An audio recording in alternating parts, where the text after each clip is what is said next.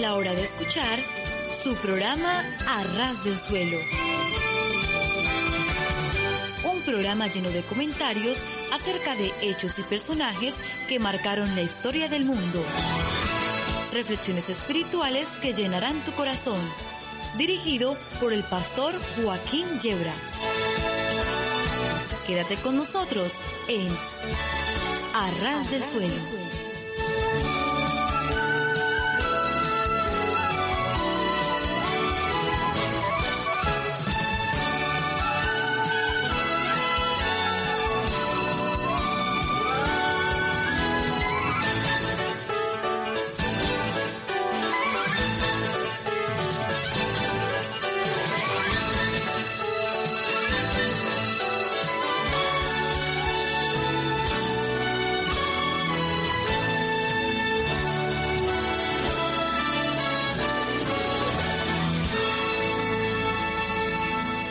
Sí, sí, sí, sí, sí. Estar a ras del suelo es de lo mejor que nos puede ocurrir, porque si tropezamos y caemos, nos hacemos muy poquito daño. Y por el contrario, si subimos a los cerros de Úbeda, las caídas pueden ser mortales de necesidad. Y no digamos, si trepamos hasta la Inopia, provincia del mismo nombre, entonces las caídas son ya mortales de necesidad. Vaya que es peligrosísimo esto. Y por eso nosotros decidimos eh, estar a ras del suelo, entiéndase los pies, pero eso sí, ¿eh? Con el corazón bien alto. Les habla el pastor Joaquín Yebra, hace posible técnicamente este programa Germán, que está ahí en los controles tras la burbuja de cristal, y en torno a esta mesa, pues estamos el pastor Antonio Aguilar, está la hermana María José Vela, está el pastor eh, Antonio Holgado, eh, y un servidor y todos dispuestos a pasar este buen tiempecito juntos con alguna anécdota. Después vamos a ir a nuestra cita con la historia, nuestro encuentro con la poesía y después entraremos en un tema eh, serio y principal para eh, tratarlo, pues todo lo profundo que, que, podamos y sepamos. Y queremos pues animaros a contactar con nosotros info arroba arrasdelsuelo.com info arroba arrasdelsuelo.com www.arrasdelsuelo.com y también www.ebenecer con B de Barcelona y Z de Zaragoza www.ebenecer-es.org. Dispuestos a pasar este tiempo juntos con muchos saludos cariñosos para todos vosotros desde Arras del Suelo, entiéndase los pies, pero con el corazón bien alto.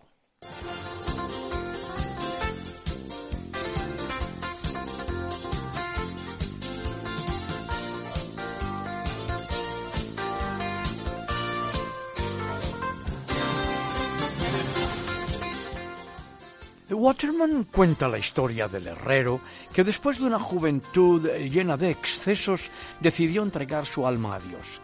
Durante muchos años trabajó con ahínco, practicó la caridad, pero a pesar de toda su dedicación, nada parecía andar bien en su vida.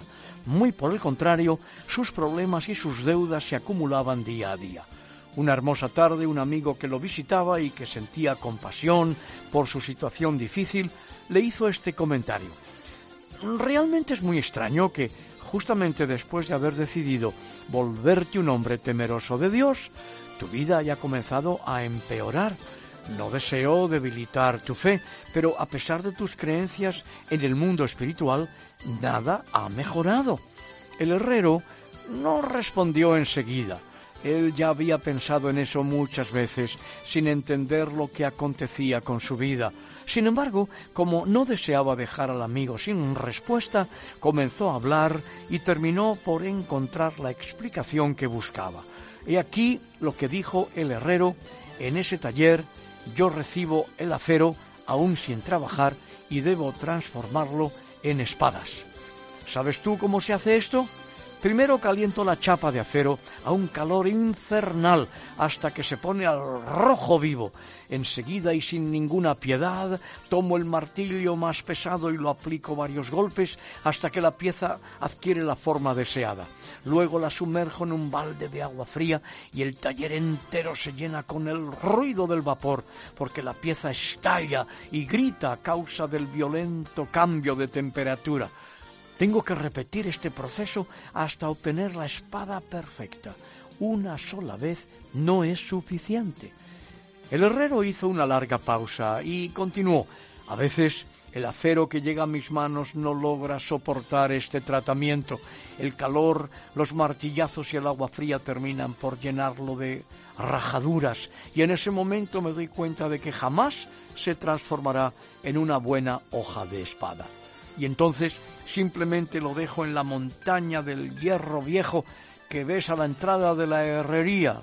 Hizo otra pausa más, y el herrero terminó diciendo Sé que Dios me está colocando en el fuego de las aflicciones, acepto los martillazos que la vida me da, y a veces me siento tan frío e insensible como el agua que hace sufrir al acero, pero la única cosa que pienso es Dios mío, no desistas, no desistas hasta que yo consiga tomar la forma que tú esperas de mí. Inténtalo de la manera que te parezca mejor, por el tiempo que tú quieras, pero nunca me pongas en la montaña del hierro viejo de las almas.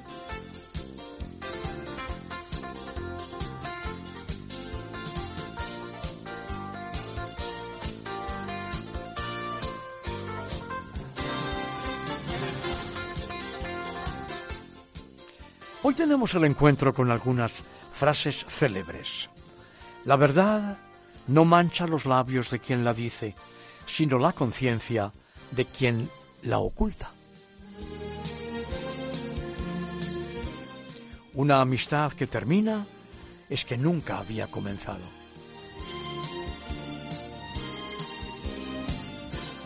La ignorancia es la madre del miedo. La actividad es lo que hace dichoso al hombre. El que se guarda un elogio se queda con algo.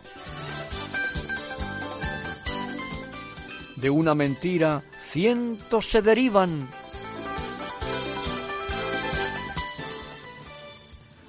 Lo que mucho se usa, poco dura, excepto el amor.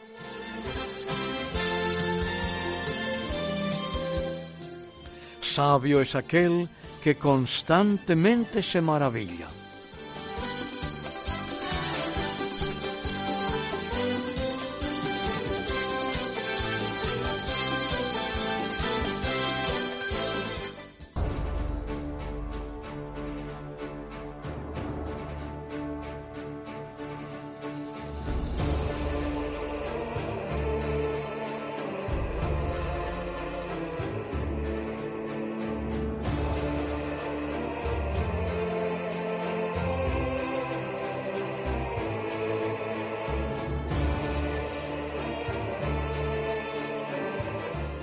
Hemos llegado a nuestro encuentro con la historia y en esta ocasión hablaremos de la historia de los valdenses.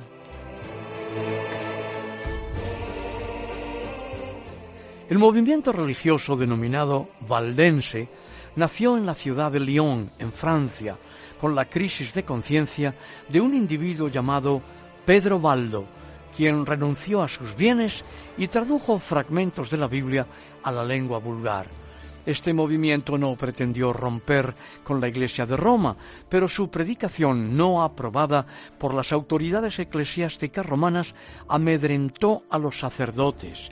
Esto llevó a que en el año 1184, en el concilio de Verona, se incluyera a los valdenses entre los movimientos condenados y en el año 1190 el obispo de Narbona pronunció contra ellos la condena de herejía.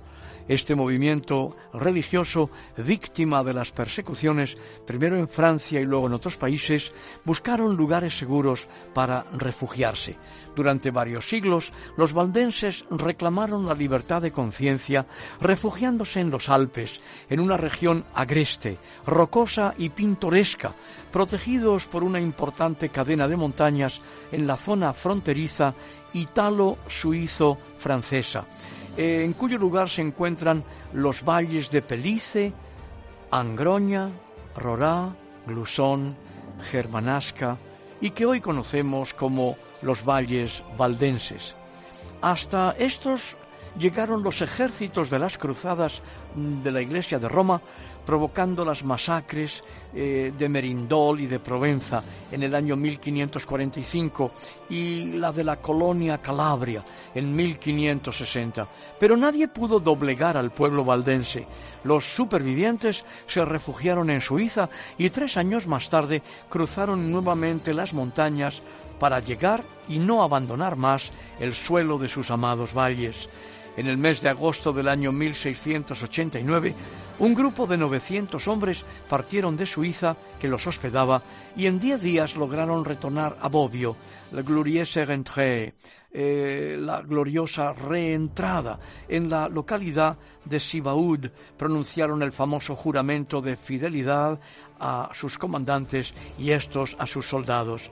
Finalmente, tras siete siglos de injusticias y de persecuciones, el rey Carlos Alberto proclamó el edicto de emancipación, con lo cual los valdenses podían gozar de todos los derechos políticos y civiles de los demás ciudadanos. La fecha de tan importante acontecimiento en la vida de los valdenses fue el 17 de febrero del año 1848.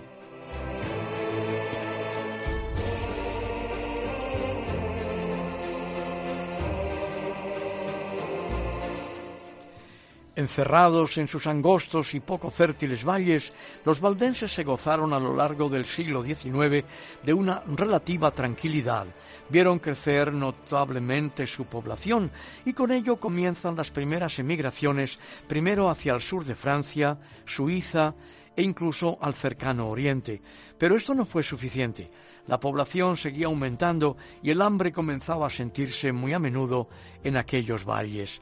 En el año 1854, luego de una sucesión de años malos para la agricultura, tres mil familias tuvieron que ser socorridas. La pobreza y el hambre reinaban los valles.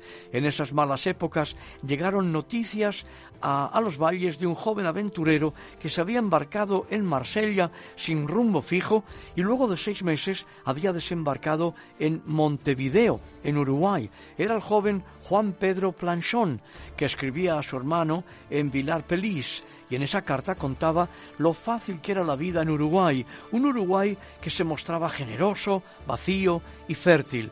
Así fue que en el año 1856 tres familias que sumaban 11 personas se embarcaron hacia las tierras uruguayas, dando lugar a la primera emigración valdense a este país. En otro programa, a ras del suelo, continuaremos hablando de los valdenses y también de su presencia en España.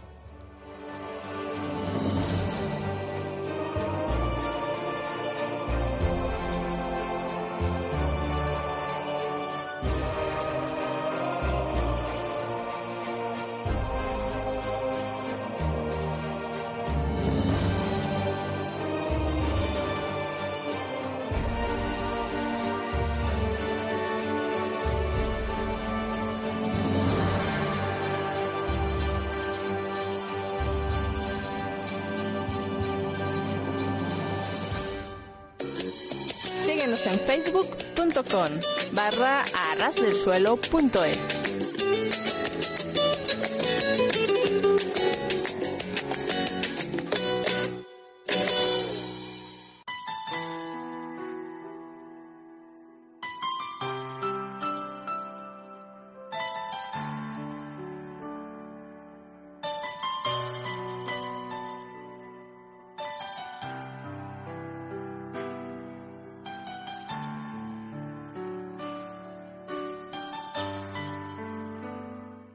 Llegamos a nuestra cita con la poesía.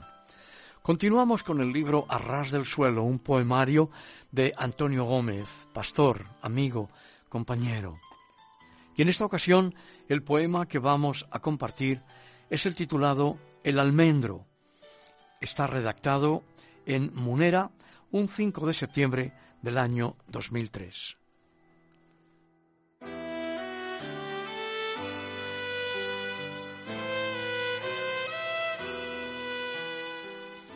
Al pie del camino florece un almendro, muy verde, maduro, con fruto en sazón.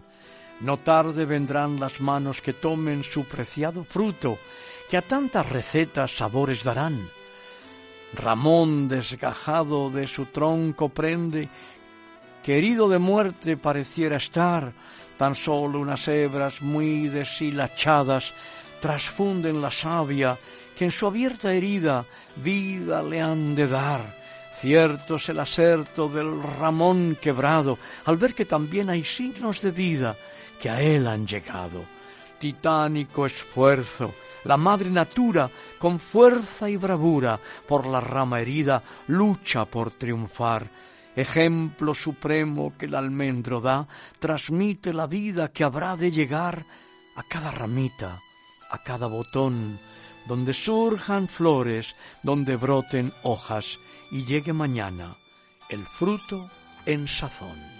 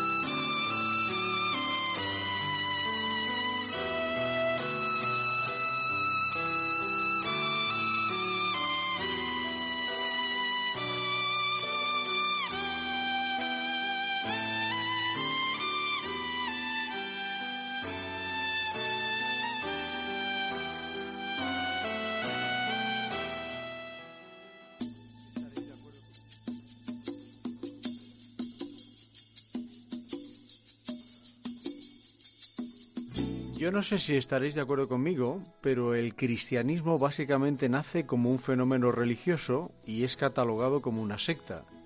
Es decir, a los primeros cristianos se les conoció como la secta del camino.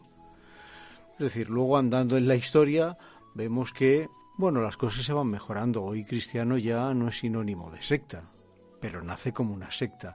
Ahora, mi pregunta, la pregunta que yo os trasladaría a vosotros y que yo mismo me he hecho, que he investigado, yo tengo mis propias convicciones y mis teorías, pero ¿dónde y por qué se produce la ruptura entre judíos y cristianos? Bueno, primeramente, Antonio, eh, vamos a ver, la palabra secta que habla de seccionar, de cortar, eh, eh, nos lleva naturalmente a esa, ese, yo me atrevería a decir, ese divorcio entre judíos y cristianos, Nunca ese divorcio de, a veces se ha hablado de la sinagoga y la iglesia, ¿verdad?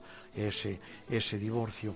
Ahora, en, en, el Evangelio, desde luego, lo que nos encontramos es con todos los datos necesarios para comprender que Jesús eh, no viene para eh, fundar nada nuevo, entiéndase, no viene para organizar algo eh, que tenga una, una sede, que tenga una capitalidad, que tenga una, una estructura, pues eh, eh, a semejanza de los reinos de este mundo, sino todo lo contrario. Jesús ha dicho claramente, mi reino no es de este mundo. Entonces, toda semejanza entre la Iglesia y un reino es lo más contrario a la voluntad de Cristo y lo más absurdo con los evangelios en la mano. Lo que sí podemos ver es que el día de reposo Jesús entra en la sinagoga conforme a su costumbre, como nos dice Lucas 4:16. En Mateo 16, 18 Jesús dice, sobre esta roca edificaré mi iglesia. Y la palabra iglesia, que eh, significa eh, asamblea, una asamblea de los que han sido llamados, pues eh, nos señala que en el primer caso, hablándonos de la costumbre de Jesús de ir a la sinagoga, se describe la costumbre de la vida de Jesús, lo que él hacía cada día de reposo, adoraba en la sinagoga, la palabra sinagoga que viene de la misma raíz que iglesia, eclesia y sinagogue significan lo mismo. Eh, esta costumbre es la que sus discípulos van a seguir después.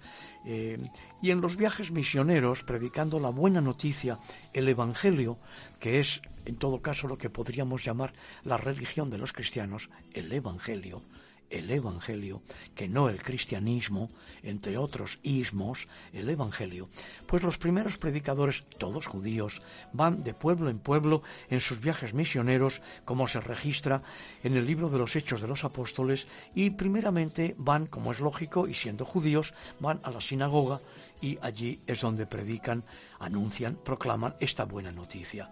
Em, ahora, el segundo pasaje que hemos leído, edificaré mi iglesia sobre esta roca, eh, fijaros que contiene una promesa, edificaré. A saber, Jesús mismo eh, promete edificar la iglesia em, eh, y está hablando de un futuro. Los apóstoles, al adorar en las sinagogas, hablan de la iglesia como cuerpo de Cristo, como la comunidad de los que han puesto su fe en el Mesías sufriente y que ha prometido volver un día como Mesías triunfante. Y eso fue en la era apostólica. Pero desde entonces, claro, la historia ha registrado la existencia de una rivalidad, por así decirlo, entre la sinagoga y la iglesia, entre los judíos y los cristianos. Eh, era necesaria esa rivalidad, debería el odio haber caracterizado las relaciones entre estas dos comunidades, em, no podemos realmente entender mucho de la historia de la salvación, no estoy hablando de la historia de la Iglesia ni de la historia de Israel, sino de la historia de la salvación, sin aprender mucho de cada una de ellas, de la sinagoga y de la Iglesia. Ahora, ambas comunidades tienen tanto en común y además eh, el cristianismo tiene tanto aprendido de la fe de Israel y además la fe de Israel tiene una necesaria proyección en la iglesia de Jesucristo. Pero em, tú, aludías a esa eh, rivalidad, pero no siempre fue así. Es decir, básicamente, eh, corrígeme si me equivoco, el cristianismo básicamente nace en una sinagoga judíos que se convierten al cristianismo y se congregan en el mismo sitio, porque no había otro sitio. Es decir, en la sinagoga del pueblo, en la sinagoga de la ciudad, básicamente esa rivalidad no se produce así al principio. Es decir, había, había una buena armonía. Después, eh, por ejemplo, yo eh, algunos eh, discrepancias que yo creo que surgen, ahora me decís vosotros, pero en el momento que aparece, por ejemplo, la aparición del Nuevo Testamento, fue uno de los factores principales eh, que eh, causó conflicto. Otro eh, conflicto fue la amenaza del gnosticismo, que creo que trajo especulaciones con respecto a la Trinidad y a la propia cristología. Y por último, la secta judío, judeocristiana creó sus propios ritos que fueron el bautismo y la Santa Cena. Básicamente estos tres puntos serían los que en principio dividieron. sin embargo, eh, tú fíjate que el bautismo está tomado de Israel, que el rito del bautismo es hebreo, que es la condición de baño, eh, de purificación que el pueblo de Israel históricamente exige a todo el que eh, hace suya la fe de Israel. de modo que Juan el Bautista, que es un judío, está pidiendo a los hebreos que se bauticen que es lo verdaderamente sorprendente de su predicación, porque si hubiera dirigido su predicación a los gentiles, pidiéndoles que se arrepintieran de sus pecados, confesándolos y que se bautizaran, los hebreos hubieran entendido que era lo más normal de la vida. El problema radica en que Juan el Bautista pide a los propios hebreos que confiesen sus pecados y que se bauticen. Eh, y luego cuando hablamos de la Santa Cena, que en griego se va a denominar Eucaristía, eh, palabra griega que significa acción de gracias, sencillamente se está tomando una parte de la Pascua de Jesús, que no puede ser más judía de lo que es. Claro, el, cristianismo y el judaísmo, que es como nosotros lo llamamos, añadiendo ese sufijo de ismo, eh, diríamos el Evangelio y la fe de Israel, que sería mucho más correcto, comparten raíces comunes. En primer lugar están las Sagradas Escrituras. Jesús y los discípulos tenían una sola Biblia, y la Biblia que tenían es el Antiguo Testamento que llamamos nosotros, expresión que puede llegar a entenderse pues de forma cualitativa o como un auténtico desprecio, cuando eh, sería mucho más correcto hablar de las escrituras hebreas y de las escrituras griegas, eh, porque el Antiguo Testamento pues tiene mucho cumplimiento, que no todo, en el Nuevo. Hay profecías del Antiguo Testamento que no se han cumplido todavía. Y el Nuevo Testamento, en el que se cumple muchas de esas profecías, pues está latente en el Antiguo Testamento. Eh, es un hecho incuestionable que el Nuevo Testamento se edifica sobre el Antiguo y en todo caso diríamos que lo amplifica.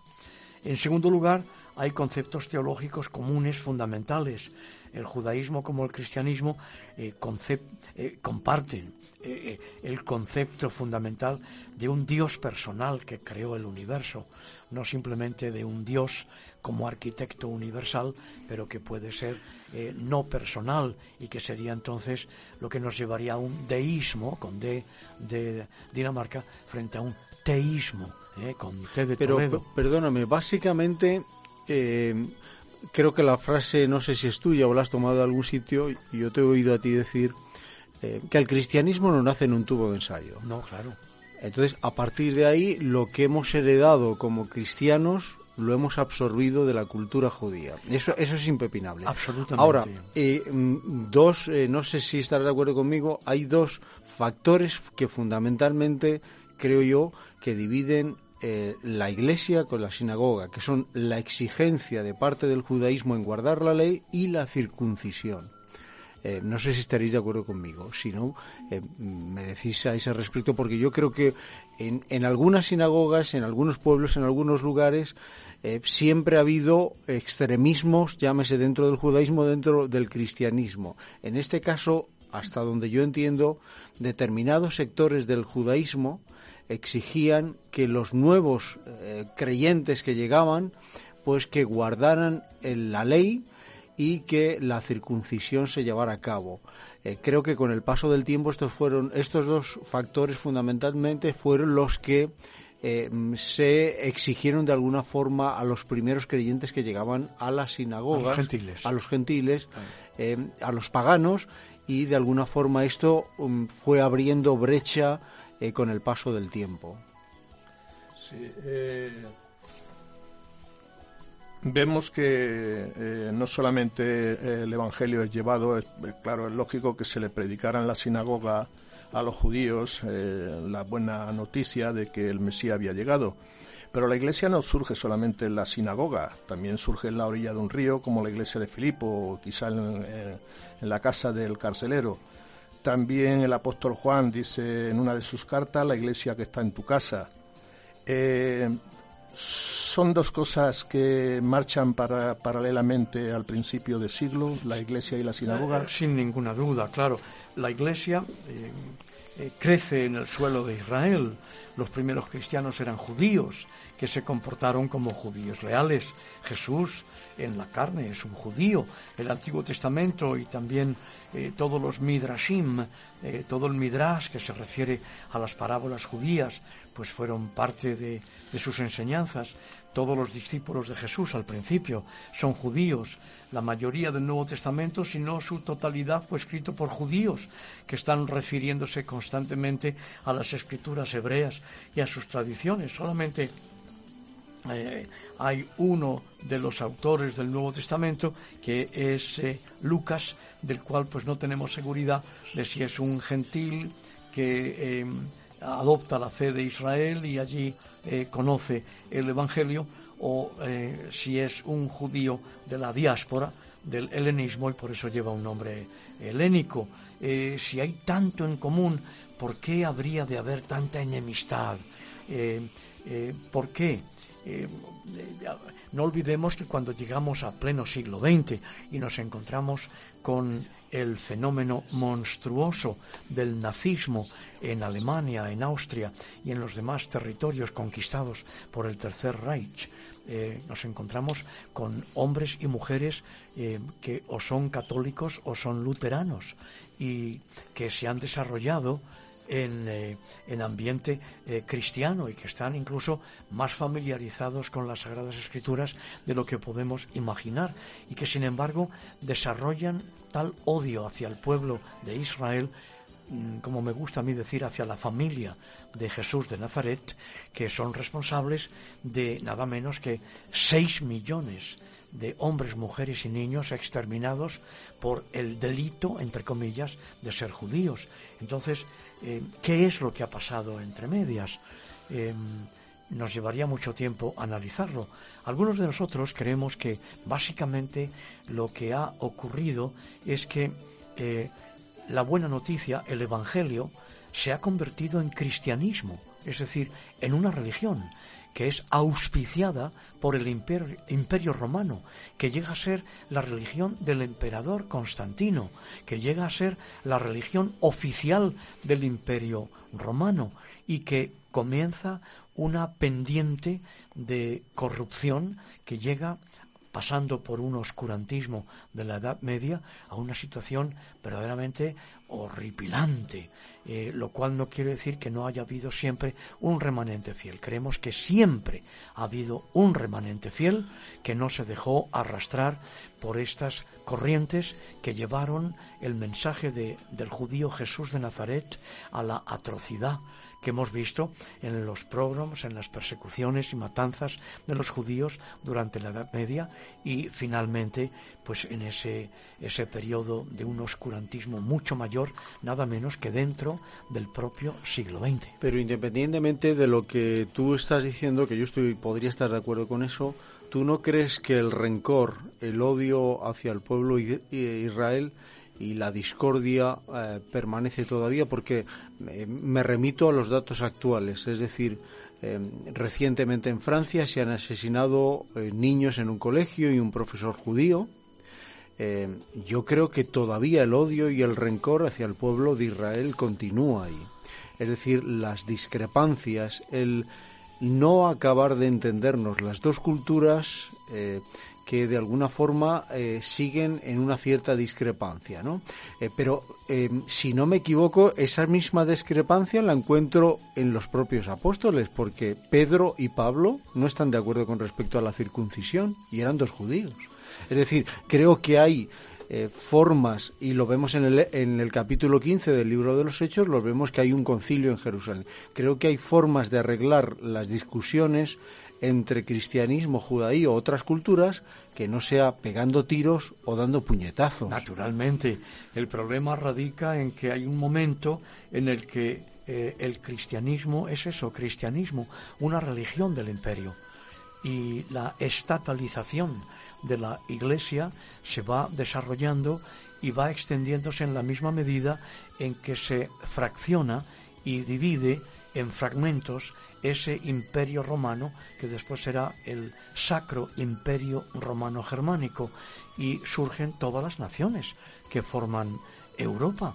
Y en esa misma medida la estatalización eh, acaba con las raíces judías, las raíces hebreas del verdadero cristianismo, es decir, de la buena nueva, del Evangelio, del camino que el Señor viene a mostrarnos eh, a través de la persona de Jesucristo, del judío Jesús, y por eso es que el Evangelio es proclamado primeramente en la tierra de Israel.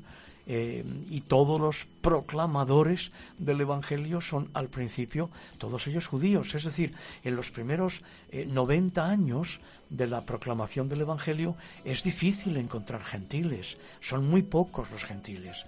Es a partir de, del momento en que eh, el cristianismo eh, que yo lo utilizo siempre entre comillas, se convierte en esa religión oficial del Imperio Romano, es cuando entran en tropel, entran en aluvión los gentiles. Y muy poco tiempo después, las raíces hebreas de la fe cristiana han quedado prácticamente borradas. Si bien es cierto, insisto siempre en ello, que siempre ha habido un remanente eh, de cristianos fieles a las enseñanzas de las Sagradas Escrituras, que hasta el día de hoy, tanto el Antiguo como el Nuevo Testamento, sigue siendo hebreo, sigue siendo judío por mucho que las explicaciones y las teologías luego hayan venido del mundo latino, del mundo germánico o del mundo anglosajón, cosa que a la larga no suele satisfacer a ningún cristiano. Sí, en Colosenses describe el lugar de Jesús en el orden cósmico como cabeza del cuerpo que es la Iglesia. Creo que no hay equivalente a esto en el pensamiento judío sobre la sinagoga. Bueno, claro, porque la sinagoga Primeramente, la palabra sinagoga hace mucho más referencia a la comunidad que a un lugar de adoración.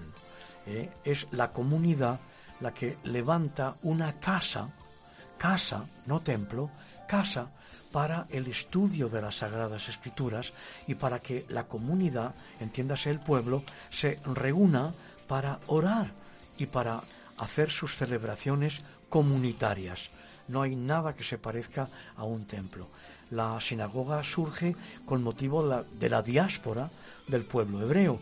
Es decir, cuando la inmensa mayoría de los judíos están fuera de la tierra de Israel, cuando no tienen acceso al templo de Jerusalén, pues se establece lo que podríamos denominar una red de casas de estudio y casas de oración en las que eh, las comunidades pueden reunirse. Insisto, para la eh, para el estudio de las escrituras y para la celebración de los rezos. Es por eso que en la sinagoga se sustituyen los tres sacrificios del templo, el de la mañana, el de la tarde y el de la noche, por los, los rezos eh, de las horas correspondientes. Em, las comunidades em, al menos en lo que yo eh, he leído, las comunidades paulinas creadas por Pablo parece que mantenían dos posturas diferentes. Por un lado, las que mantenían la necesidad de la ley como una norma para los judíos, pero que le daban cierto valor religioso, que podrían ser, por ejemplo, las cartas a los romanos, los gálatas y los efesios, y luego otro grupo que mantenía que la ley como norma había caducado y y por completo carecía de valor religioso en sí mismo. Es decir, el propio Pablo parece que al em, llegar a las ciudades, a los grupos fundamentalmente judíos, em, hay una hay, o él respeta, me parece a mí, a lo mejor estoy equivocado, él respeta lo que el grupo dictamine con respecto a las normas a exigir. Es decir, por una parte parece que hay comunidades donde van a seguir la ley, la norma, ley como norma, y la circuncisión, pero hay otras comunidades fundadas por él donde él dice, bueno, libertad de conciencia. Señores, si ustedes no quieren seguir la ley o no se quieren circuncidar, eh, que parece este, esta problemática creó muchos conflictos en los gentiles que se acercaban a estas comunidades, pero Pablo parece ser un hombre tolerante en este sentido. Es decir, él tenía muy claro con respecto a la circuncisión que creó tantos conflictos, él tenía muy claro que la circuncisión parece ser que debía ser algo en respuesta a tu propia conciencia. Pero desde luego se encontró con otros grupos que decían, oye, no, no, no, hay que, hay que circuncidar a la gente y hay que seguir la ley lo más estricto. Es decir, que Pablo parece que tuvo que campear también esos problemas. No sé qué os parece a vosotros. Yo creo que Pablo es tolerante, que es uno de los, de los frutos del Espíritu Santo, la tolerancia, eh, que no es la permisividad, el vale todo, es tolerante. Em, por eso es que él mismo incluso le pide a uno de sus discípulos que se circuncide para que no sea claro para que no sea rechazado por la comunidad entonces eh, no es una ambivalencia, sino sencillamente em, eh, para el pueblo hebreo las costumbres y las tradiciones y muchos de los mitzvot, muchos de los mandamientos, pues tienen que continuar cumpliéndose porque forma parte de su esencia, de su eto, ethos y de su pazos. Mientras que entre los gentiles, que no han sido judíos, eh, no tiene ningún sentido eso. Ahora, la ley de Dios, el decálogo, los mandamientos de la ley de Dios, que son eternos y que nos expresan lo que hay en el corazón de Dios para nuestra vida, para que seamos felices, eso Pablo no solamente no enseña en contra de ello, sino que lo muestra claramente con plena vigencia, como el propio Jesús nos ha enseñado que Él no ha venido para abrogar la ley, la ley de Dios, sino para cumplirla. Eh, claro, las historias de Jesús, del rabino de Nazaret, sus parábolas, sus enseñanzas, eh, eh, sorprenden por su fragancia judía y por los altos ideales que transmiten la gracia, pues no es algo único del mensaje cristiano. El pueblo hebreo también cree en la gracia de Dios, Ahora, eh, los hebreos pueden aprender de los cristianos que la salvación no se alcanza eh, por medio del cumplimiento de los mitzvot, es decir, de los mandamientos, sino por el Dios que se integra en la historia y que actúa en favor del pueblo. Eh, los hebreos necesitan aprender más acerca de la proximidad de Dios, pero yo creo que los cristianos necesitamos aprender mucho del sentido de la santidad de Dios y de la santificación de su nombre.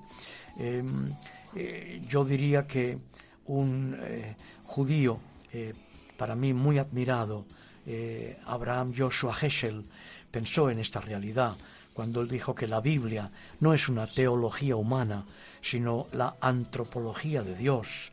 es decir, al aprender acerca de la encarnación de Dios, el Dios que peleó por Israel en Jericó, el Dios que habló por medio de los profetas, el Dios que ha estado encarnándose siempre a través de los eh, profetas, eh, se encarna finalmente en Jesús.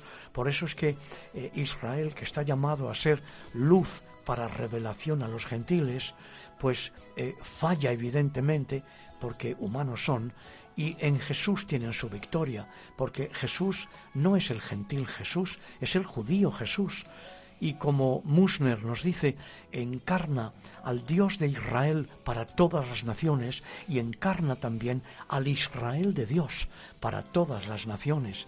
De modo que la ley no sería practicada solamente como una tarea, sino que es algo que florece en el corazón como una fruta que emerge de la relación personal con Dios. Y yo creo que en los últimos años ha habido un acercamiento grande entre judíos y cristianos. A mí me cabe el privilegio de haber formado parte de un incipiente centro de amistad judeo-cristiana en aquella época en la que tú me dices que yo tenía un fuerte ramalazo y que hoy pues se plasma en el centro de estudios judeo-cristianos en el que cristianos y judíos tenemos encuentros y podemos estar juntos porque, amigo, adoramos al mismo Dios. Ahora aquí me gustaría eh, hablaros un poquito de algo que ocurre inmediatamente después de la atrocidad de la Segunda Guerra Mundial y del holocausto judío, cuando dirigentes católicos y protestantes, muy preocupados por lo que había llevado a existir el antisemitismo, lo que había llegado a ocurrir, se reunieron para evitar falsas, inadecuadas eh, presentaciones o concepciones de la doctrina cristiana, recordando algunas cosas importantes que me gustaría dejar para el final. Pero ahora yo sé que hay algunas cosas que decir, algunas palabras que compartir. María José, que está muy callada hoy, tiene algo para decir. Bueno, estaba, estaba pensando eh, en la palabra del Señor en el, en el, en el Evangelio de San Juan, capítulo 9, cuando Jesús sana a, este, a este hombre que, que es ciego, ¿no? que bueno que le, le, ponen lodo con la saliva. Bueno os acordáis de todo esto no y, y, le preguntan a sus padres que si que si era su hijo y que si era ciego de, nacimiento. Entonces en el, en el capítulo 9 en el versículo 20 21 22 que no momento leerlo porque le preguntaron a sus padres. Sus padres respondieron y dijeron Sabemos que este es nuestro hijo y que nació ciego, pero como ve ahora no lo sabemos. O quien lo haya abierto los ojos, nosotros tampoco lo sabemos. edad tiene? Preguntadle a él. Él hablará por sí mismo. Y quiero hacer más énfasis en el versículo 22 cuando dice, esto dijeron sus padres, porque tenían miedo de los judíos, por cuanto los judíos ya habían acordado que si alguno confesare que Jesús era el Mesías, fuera expulsado de la sinagoga. Y esto me describe de que los judíos pues habían puesto de acuerdo en que si alguno pues confesaba, como dice la palabra, que Jesús era el Cristo, fuera expulsado de la sinagoga. Pero parece ser que esto no es en el tiempo de Jesús, sino es en la década, ¿no, Joaquín, del primer siglo, creo yo. Y que este versículo, pues eso, demuestra que quienes confesaban que Jesús uh, bueno, era el Señor, pues eran excluidos de la vida de la sinagoga, ¿no? Parece ser. Bueno, eh, está leyendo el Evangelio de San Juan. De San Juan. En el Evangelio de Juan es muy importante que tengamos presente siempre que la palabra judíos puede referirse a los judíos eh, del contexto del que se esté hablando. En otros contextos está hablándose de todos los hebreos, que la mayoría de los judíos de la época ni siquiera vivían en Israel, sino fuera de Israel imagínate. Y en otros contextos, como en el que tú estás leyendo, la palabra judíos hace referencia a las autoridades judías. Es decir, no todo el pueblo hebreo había celebrado un concilio. Insisto en que la mayoría de los judíos de ese momento histórico ni siquiera estaban en el Israel de la tierra de Palestina, que hubieran celebrado un concilio para decidir echar de la comunidad a quien confesara a Jesucristo. Por lo tanto, en ese contexto se está hablando solo, única y exclusivamente de las autoridades. Y supongo que tampoco de todas las autoridades, por cuanto tenemos algunos que eran autoridad, como ocurre con Nicodemo y con José de Arimatea, eh, personajes influyentes de la comunidad que eran discípulos de Jesús en secreto.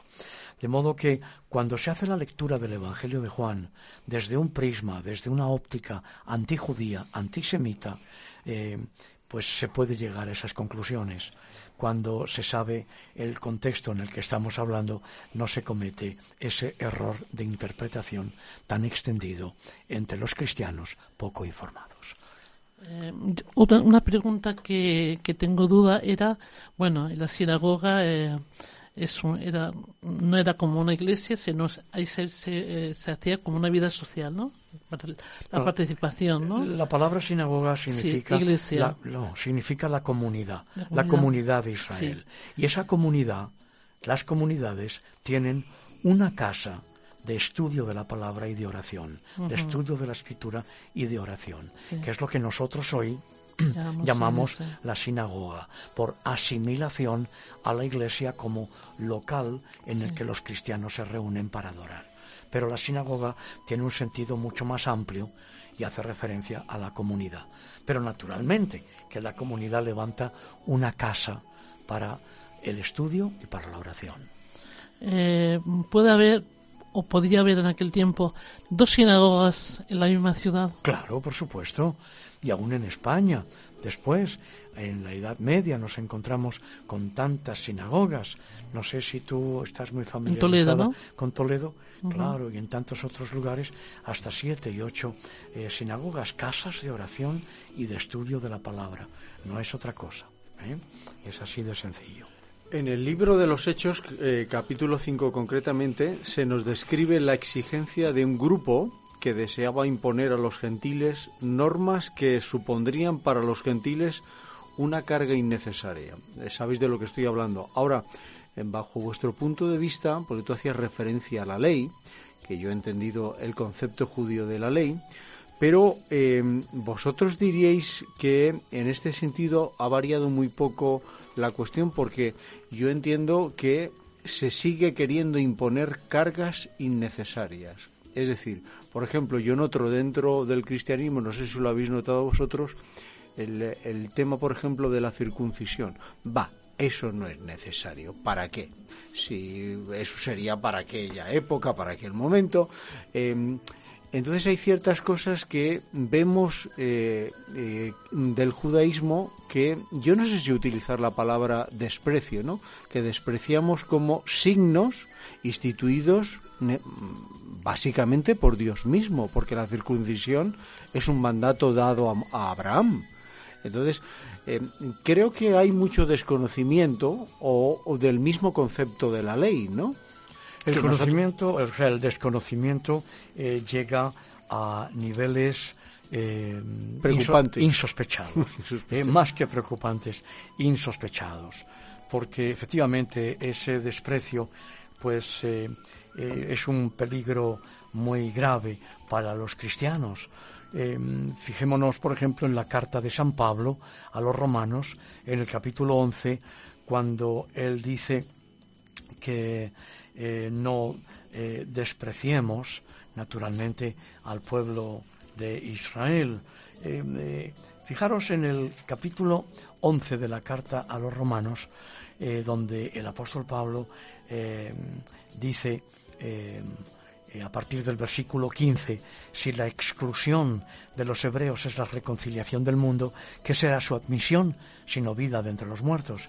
Si las primicias son santas, también lo es la masa restante, y si la raíz es santa, también lo son las ramas, pues si algunas de las ramas fueron desgajadas, y tú, gentil, siendo olivo silvestre, acebuche, ha sido injertado en lugar de ellas y ha sido hecho participante de la raíz y de la rica savia del olivo, no te jactes contra las ramas. Y si te jactas, sabe que no sustentas tú a la raíz, sino a la raíz, sino la raíz a ti. Eh, y luego el apóstol Pablo dice claramente que eh, en el versículo 32 de este capítulo 11 de Romanos, que Dios sujetó a todos, a todos, hebreos y gentiles, a todos en desobediencia. Y luego añade magistralmente, para tener misericordia de todos, no dice de algunos. Y como Pablo ya no puede llegar más allá, porque es lo que nos pasa a nosotros, y en estos textos nos quedamos como los chiquillos, con la nariz aplastada sobre el cristal del escaparate de la tienda de las chuches, pues Pablo dice, versículo... Eh, 33 en adelante, oh profundidad de las riquezas de la sabiduría y de la ciencia de Dios, cuán insondables son sus juicios e inescrutables sus caminos, porque quién entendió la mente del Señor, o quién fue su consejero, o quién le dio a él primero para que le fuese recompensado porque de Él y por Él y para Él son todas las cosas, a Él sea la gloria por los siglos de los siglos. Así que recomendamos desde luego a muchos queridos amigos, hermanos, que no emitan juicios temerarios. Como tú decías, la Iglesia naciente no impone eh, cargas o demasiadas cargas sobre los gentiles que se han convertido. Fijaros que en el concilio de Jerusalén, que está descrito con mucho pormenor en el capítulo 15 del libro de los Hechos, eh, los reunidos eh, dicen, eh, nos ha parecido bien, estoy en Hechos 15 a partir del versículo 28, nos ha parecido bien al Espíritu Santo y a nosotros no imponeros ninguna carga más que estas cosas necesarias. Y a continuación, lo que citan es lo que llamamos los mandamientos noélicos que son universales, los de Noé, que os abstengáis de lo sacrificado a los ídolos, de sangre, de ahogado y de fornicación, es decir, no comer animales que han sido sofocados, sino los que han sido desangrados, y de fornicación, de las cuales cosas si os guardaréis, bien haréis. Y a partir de entonces, Pablo, claro, naturalmente tiene que insistir en una norma, en una fórmula de concordia que se desprende muy claramente del capítulo 14 de la carta a los romanos, donde dirigiéndose a la iglesia en Roma, a las comunidades en Roma, donde hay judíos y gentiles, que creen en Jesucristo y les dice que no se juzguen ni se menosprecien, porque unos comen de todo y otros no comen de todo, porque unos hacen iguales todos los días y otros hacen distinción entre día y día. Evidentemente son normas de convivencia para que los judeo cristianos, por así decirlo, puedan convivir con los gentil cristianos. Yo te, yo te hacía referencia a esto y, y tú mismo has comentado el, el punto central, el, el, desconocimiento acerca de la ley. Es decir, cuando uno descubre que la ley, lo que básicamente está haciendo referencia al texto y los propios judíos hacen referencia, si la ley es eh, instrucción, formación y enseñanza, yo entiendo que lo que se percibe dentro de determinados sectores es un, es un error, porque parece que la ley parece ser normas que uno tiene que seguir. Claro, el concepto judío es completamente diferente. En el momento que es instrucción, formación, enseñanza para mi vida, el concepto es completamente diferente. Pero no solamente esto, Pablo dice que la ley ha sido una guía. Y en palabras de Jesús lo que vemos es que Jesús dice que yo no he venido a abrogar la ley, sino a cumplirla. Es un concepto completamente diferente.